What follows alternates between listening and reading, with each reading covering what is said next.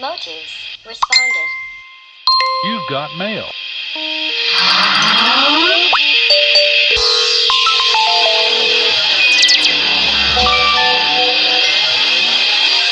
I got mail! Yay! I got mail! Yay! Hola, yo soy Christopher Cedillo de Colectivo Motus y esto es Motus Responde.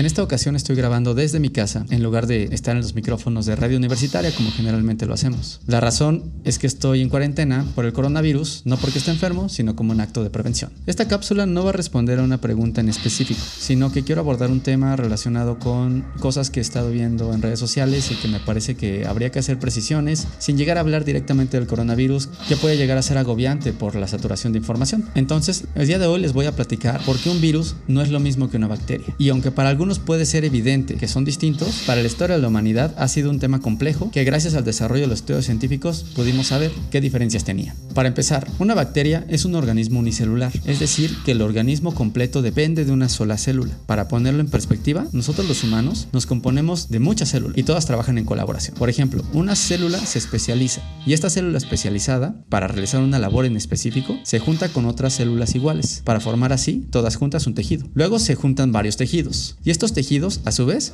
forman un órgano. Este órgano puede ser, por ejemplo, un hígado. Y a su vez el hígado es una parte indispensable del sistema digestivo, sin el cual no podríamos ser un individuo funcional. En ese sentido, la unidad básica del organismo es una célula. Y si hiciéramos una analogía, esta célula es como un ladrillo y cada ladrillo que compone una casa sería todas las células que conforman un organismo. En el caso de las bacterias, cada bacteria es una célula no requiere de otras asociaciones, tan complejas como los humanos, para poder sobrevivir.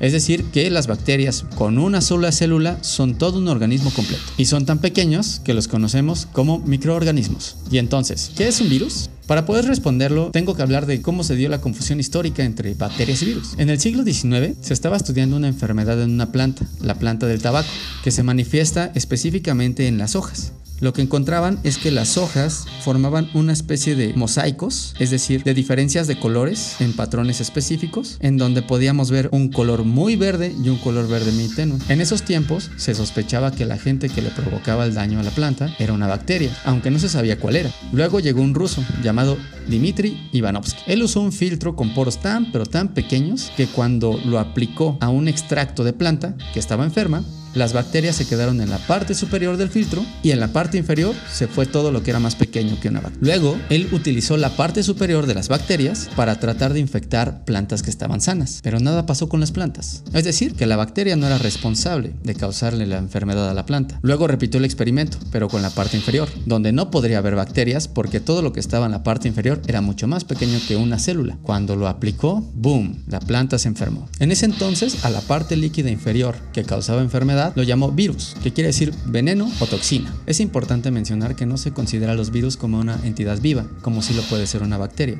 Es decir, que mientras una bacteria está viva, un virus no se le considera un ser vivo. De hecho, un virus necesita de una célula huésped, en este caso de la planta del tabaco, para poder infectarlo, ingresar a la célula y aprovechar toda la maquinaria que tiene la célula para duplicarse a sí misma. Y entonces, cada virus se va replicando dentro de las células funcionales del huésped que la alberga. Es importante mencionar que mientras una bacteria es un organismo vivo, un virus no se considera una entidad viva autónoma. De hecho, necesita una célula huésped. En el caso anterior, necesitaba a la planta de tabaco para infectarla y después provocar que las mismas células de la planta de tabaco fuera una especie de fábrica de producción de más virus.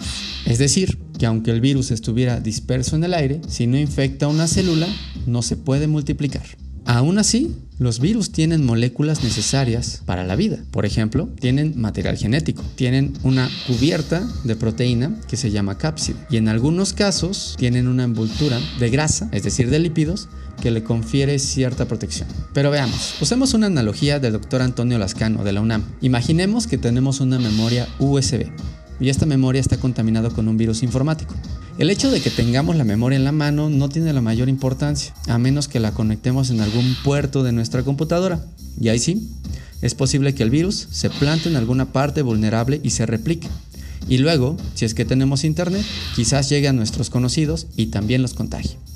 En ese sentido, un virus no puede crecer en número si no entra en una célula huésped o si no entra en una computadora en este caso. Una vez que lo infecta, es como si hackeara la célula para obligarla a generar muchas copias del mismo virus y que luego cuando se liberan continúan infectando a otras células periféricas, hasta que el sistema inmune entiende lo que está pasando y reacciona para poder controlar la infección del virus. El estudio de los virus ha sido muy importante para el desarrollo de la biología molecular, pero también para conocer para prevenir y sobre todo para curar las enfermedades que se pueden provocar. Desde finales del año 2019, pero de manera más aguda en las últimas semanas, el mundo se ha visto envuelto en una pandemia. Se ha difundido una cantidad inmensa de información sobre el coronavirus COVID-19, algunas reales, otras falsas y muchas sacadas por completo de contexto, alarmistas. Es muy importante saber sobre este tipo de temas para poder tomar decisiones y protegernos, sin que esto contribuya en una escena de pánico. Por ello, Parece conveniente continuar con la comunicación de la ciencia en esta manera. Y de hecho, muchos portales de Internet y agencias informativas lo están haciendo muy bien y de una manera bien responsable, dando seguimiento puntual al progreso de la enfermedad, pero también enfatizando las medidas de prevención para que todos sepamos cómo cuidar de nuestra salud y de quienes nos rodean. Lo más prudente es mantenerse informado, pero es importante que esto no tiene que ser agobiante, porque también el estrés puede comprometer nuestro sistema inmune y por lo tanto nuestras respuestas de defensa ante cualquier enfermedad. Si quieres saber un poco sobre el estrés y el sistema inmune, puedes escuchar la cápsula de Colectivo Motus llamada Las emociones y el sistema inmune, que se encuentra disponible en Spotify. También es importante que cuidemos las fuentes de comunicación, acudiendo a aquellas que ofrezcan veracidad, pero sin entregarles fe ciega. Hay que ser críticos. Nosotros haremos lo propio. Así que los invitamos a que acudan al sitio motuslab.xyz y vayan al apartado de la agencia informativa Motus Lab, en donde estaremos difundiendo información general sobre qué es un virus y específicamente sobre qué es el COVID-19. Ante la incertidumbre, más vale que sepamos, pero qué mejor si nos quedamos con un buen sabor de boca. Nos escuchamos pronto.